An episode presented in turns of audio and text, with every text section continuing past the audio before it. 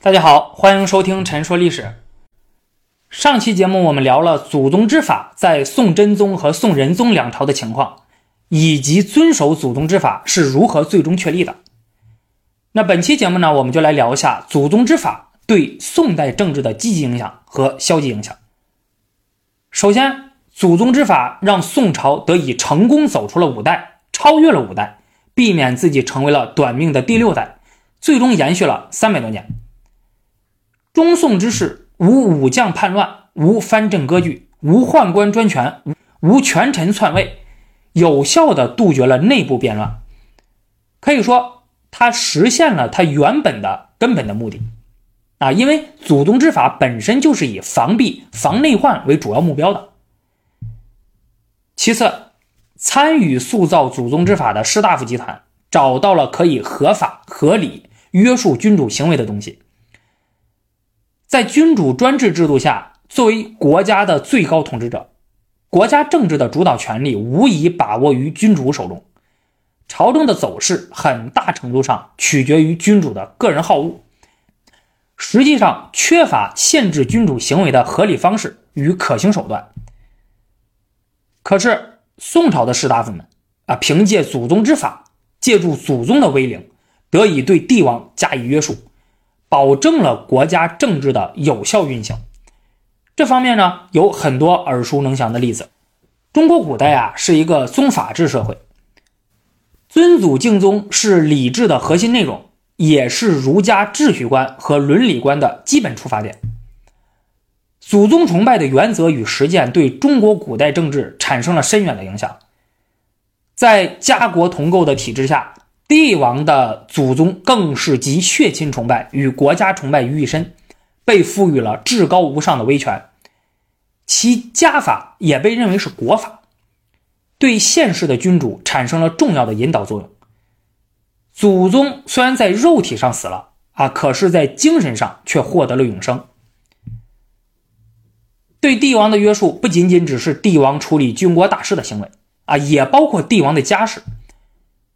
比如处理子女的问题、遴选后妃等等，在当时士大夫的眼中看来，天子以四海为家，天下事都是皇帝的家事，那么皇帝的家事也就都是天下事了啊。因此，皇家无私事可言，一言一行、一举一动，那都要受到臣民的注视。那前几年这个热播的电视剧啊，《清平乐》，这其中也有很多这样的例子，反映了这一原则。祖宗之法一旦被树为旗帜，那么也就出现了一套衡量帝王内外言行举止的理想参照系，进而使其举措经常的被臣僚比较议论，啊，同时也就成为了士大夫集团的保护伞，使其监督行为、进谏行为啊有了合理合法的依据和保护。那当然，祖宗之法也造成了很多的消极影响。凡有选择，必有代价。比如，由于其所确立的重文抑武、守内虚外、强干弱支的国策，矫枉过正啊，导致宋朝武力不振，对外战争屡战屡败。虽然各种内患都解决了，但是却始终无法解决外忧啊，最终两宋都亡于外族之手。南宋大儒朱熹在总结本朝的政治教训时说道。本朝见五代藩镇之弊，遂尽夺藩镇之权，兵也收了，财也收了，赏罚行政一切都收了。州郡遂日就困弱，靖康之祸虏其所过，莫不溃散。由于其在设置与改革政治机构时十分强调权力的分立与制衡，导致行政效率低下，三冗问题突出。啊，就是这个冗员、冗兵、冗费啊，这个问题在宋朝是非常突出的。还有祖宗之法，强调官员要循规蹈矩啊，切莫喜事兴功。那么，因而也就造就了宋朝因循保守的政治风气。另外，祖宗之法的出发点在于防范弊端，主要的目标在于保证政治格局与社会秩序的稳定。他以昭和气为念，希望庶政平和。而警惕变更的代价。基于这一利益，他要求充分贯彻维系制约的原则，啊，允许一定限度内的调整和革除弊端，但对大规模的变革十分抵触。因此，这使得很多宋朝的官员呢，存在着立不摆不变法的主张。啊，就是说，如果变革一个制度的好处无法超过它现在不变革它的一百倍，那么就不要变啊，维持现状就好了，能过一天是一天。士大夫中普遍存在的对于变更祖宗法度的疑虑与抵制，这为后来的政治改革带来了巨大的阻力。其中表现最明显的就是宋神宗时期的王安石变法。王安石当时公然喊出了“祖宗不祖法”的口号啊，那么当时很多的士大夫呢对此极为反感啊，尤其是司马光。那么之前我们在讲这个大宋之变系列的节目的时候，曾经啊详细讲过。其实王安石也并不是完全反对祖宗之法，他只是从来不将祖宗留下来的法度理想化。他认为，祖宗留下来的制度、规矩等要与时俱进啊。如今大宋立国已有百年啊，矛盾丛生，和建国之初所面临的情况已经完全不同了，必须要进行变革，你才能加以解决。他是以有为的发展的观点看待祖宗之法的。还有宋神宗，宋神宗虽然一再强调自己要进行变法啊，做大有为之君。但是在宋神宗的心目中，从来没有放弃对于祖宗之法的尊崇。他是希望通过变法来光大祖宗的基业，而对于祖宗之法中的权力制衡原则，贯彻始终。啊，比如在变法之后，宋神宗在最高人事安排方面呢，除了变法派，还留下了一些反对变法的人。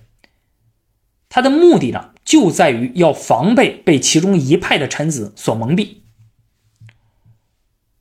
宋神宗死后，宋哲宗即位。啊，由于年幼呢，由高太皇太后垂帘听政。高太皇太后禁废新法，恢复旧法，史称元佑更化。宋哲宗亲政之后，又宣布恢复新法，史称哲宗少术。后来宋徽宗继位之后，啊，也打着恢复新法的招牌，变法成为了主流。啊，因此在这段时间之内，士大夫们要求发扬祖宗之法的声音相当的沉寂啊，就基本上没人说话了。或者说，啊，当时的一些趋炎附势的官员，把宋朝历朝历代的祖宗之法啊局限于神宗这一朝，他事实上就拉开了与前代所说的祖宗之法的距离，跟人家说的就不是那么一回事儿。他的目的就是要为自己恢复新法的这个目的服务啊，你不是说要继承祖宗之法吗？好，那我继承。但是我继承的只是神宗一朝的法度。如果说哲宗时期的恢复新法啊，那还是打着干实事的态度去的话，那么宋徽宗所谓的恢复新法，那简直就是个笑话。所谓的新法的一些措施，那只不过是为了夸世太平啊。他任用蔡京等奸臣呢，进行了毫无原则、毫无是非的大规模政治整肃。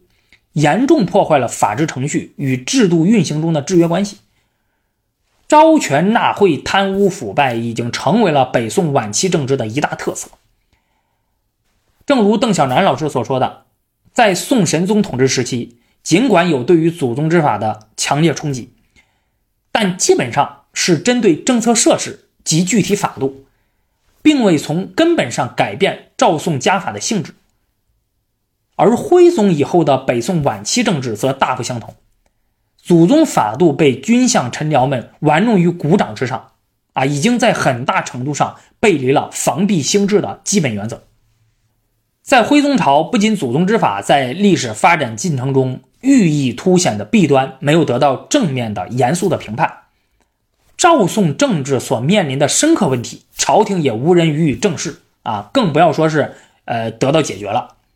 反而他还破坏了祖宗之法之中的合理的部分，啊，啥都没捞着，那北宋最终灭亡了。到了南宋时期呢，呃，宋高宗啊倒是经常强调，哎，要遵守祖宗之法。可是呢，他只是为了争取人心啊，为了证明自己的皇位继承人的正统地位还有合法身份而已。啊，当然了，这个祖宗之法中的防范武将。以文御武的精神啊，那宋高宗，对吧？可是原封不动的继承了下来，哎，因为特别有利于巩固他自己的权利啊。最终他杀掉了岳飞啊，他收回了各个统兵大将的兵权。但是对于其中很多合理的那部分呢，对吧？怎么没见他去继承啊？到了南宋时期，朝廷官员经常回顾与标榜祖宗之法啊，批评王安石变法等擅自更改祖宗之法啊，给国家带来的巨大的问题啊，甚至认为北宋的灭亡就是因为变法了。但是呢，对于祖宗之法本身却缺乏必要的反省。无论是北宋还是南宋啊，很多反对变法的人，他只是人云亦云啊，他们可以说出保守祖宗之法的一万个好处，也同时可以说出。变法的一万个坏处，但是他们始终无法回答啊，或者解决大宋立国百年，如今问题丛生。那么这个问题是明摆着的，对吧？如果不对祖宗之法进行修正，如果不进行改革的话，那怎么解决这些问题呢？对吧？你有办法吗？他们没有。那是不是要对祖宗之法进行必要的修正？是不是需要以洋气的精神对待祖宗之法？是不是要对其进行突破和发展？啊，他们都没这么干。尤其是到了南宋的时候，啊，宋朝的祖宗之法，它主要是防内患用的，啊，用来处理内政。这个我们前两期节目都谈到过这一点。可是南宋的问题在于是外忧，啊，因此固守祖宗之法是没有办法完全拯救南宋的。虽然有些学者呀，就是在当时针对祖宗家法有着深刻的反思与批评。但是南宋朝廷中更多的是自吹自擂，啊说啊说什么自汉唐以来家法之美无如我宋，圣朝家法宏远深长，治诸三代而无愧。你说这话吧，你北宋的时候说说你还行啊，对吧？你南宋的时候，你这些人说这些话，你不怕脸红吗？对吧？你真是好意思啊！除了对祖宗之法的这种僵化的认识之外，祖宗之法还彻底成了。挂羊头卖狗肉的东西啊，成了羊头，那就是明面上还是称赞祖宗之法的一些具体的做法啊，特别的好，特别的棒。但是呢，现实中就该咋做还是咋做啊，说一套做一套啊，最终一直伴随着南宋的灭亡。祖宗之法在当时成了套话啊，高度重复落入套路的话语，其出现与流行是思想桎梏、缺乏活力的结果。祖宗之法被提出，本来是为了保证制度与政策的延续性，保证创业君主精神原则的渗透与延展，而斤斤于祖宗的具体做法，叠叠于有关祖宗的种种说法，则显然是时代精英们思想资源枯竭，难以开创新的理论与现实境界之表现。研究社会经济制度的学者周雪光老师呢，曾经说过。制度的演变和改进是通过自身不断获得新的信息，通过实践不断学习而实现的。而在减少成本的经济规律制约下，为了更有效的获取和加工信息，往往倾向于在自己熟悉的近邻那里获取新的信息。由此而来的近邻效应，表现为制度行为的历史依赖性，啊，即过去的行为对新的行为趋向。发生着重要的制约，在这个意义上，制度在最需要变迁的时候，其汲取的行为反过来却有可能强化现有的结构。在学术思想史的研究中，有学者指出，中国人表达思想的传统方法啊，就是明明属于自己的新创啊，也要将其纳入对某种已有的经典之诠释或阐发中。而在政治史中呢，我们也经常看到这样的现象啊，在面对原本陌生的新环境之际啊，决策者们倾向于寻找轻车熟路，通过历史记忆去发掘思想资源，依靠对于原本熟悉的固有精神原则的重新阐发，奠定比较安宁的施政基础。为了保持稳定感，甚至建构起某种信任格局，在面对当前的挑战。铺展通向未知的道路时，常常强调与既往与已知的延续。易知而易行的祖宗家法，正是赵宋沟通既往、应对未知的途径。好的，关于祖宗之法呢，就讲这么多了。北京大学历史学系教授邓小南老师所写的《祖宗之法：北宋前期政治术略》啊，应该是目前学界研究祖宗之法最详尽、最深入的一本书了。邓小南老师一直强调制度史的研究要走向活的制度史，他写的这本书呢，应该是做了一个很好的示范啊。什么意思呢？就是说。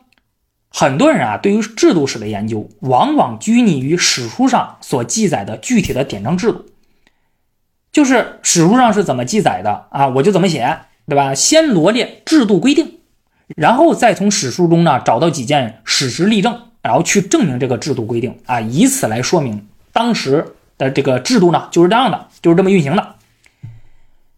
可是制度规定不等于制度实行啊。说一个和大家切身相关的例子，比如大家工作的时候啊，那么公司里面呢，往往会有 SOP，对吧？就是标准操作流程，他会告诉你什么事儿该怎么办，分成几个步骤，那么该找谁去解决，等等等等。那我问你，这里面的操作流程规定和实际的操作是完全一致的吗？恐怕不是吧。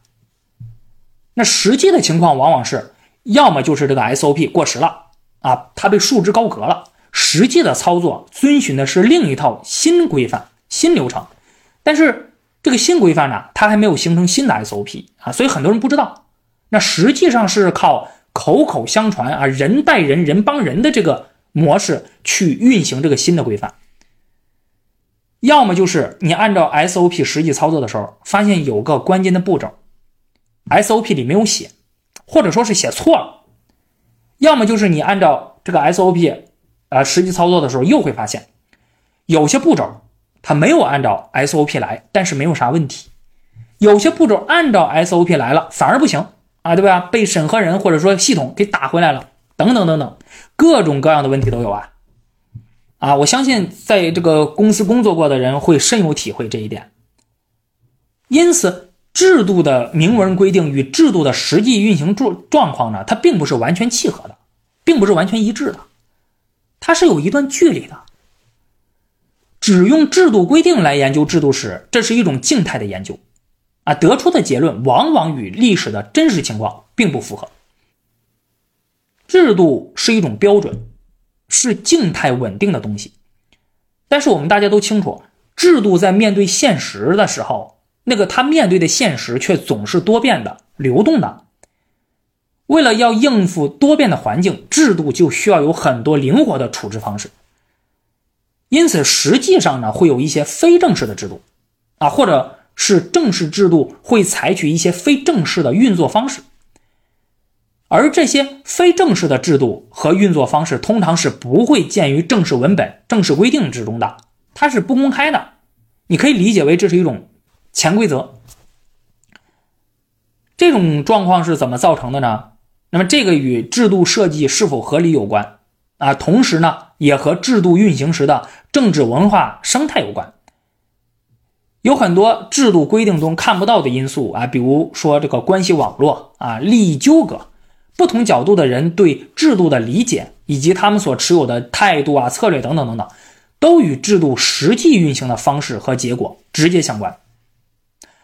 因此，邓小然老师呢才主张要走向活的制度史，啊，不要再拘泥于静态的一成不变的制度规章，而是要投向动态的、灵活多变的实施方式和功能效用，并力图借此将制度与文化、社会群体乃至思想活动联系起来，啊，加以考察，要把貌似抽象的政治结构。政策取向还原到鲜活的政治生活场景中加以认识，那对制度给予动态的立体的考察。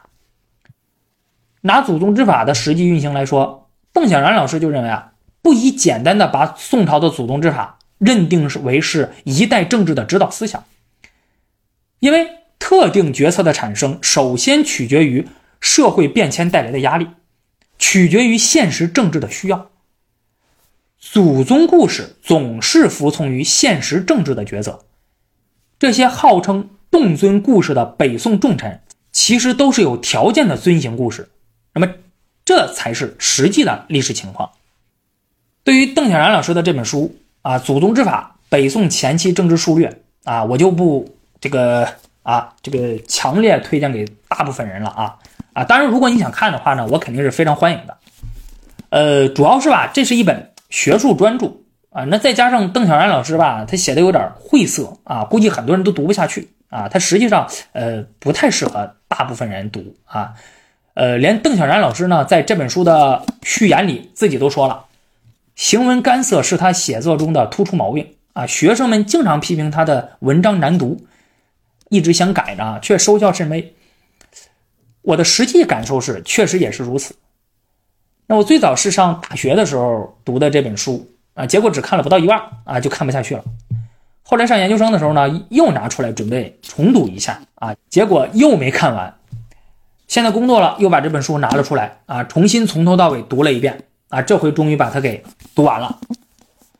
如果说你对这本书感兴趣呢，不妨可以试试啊，看看能否一口气读完。好的，那本期节目就到这里了，我们下期节目再见。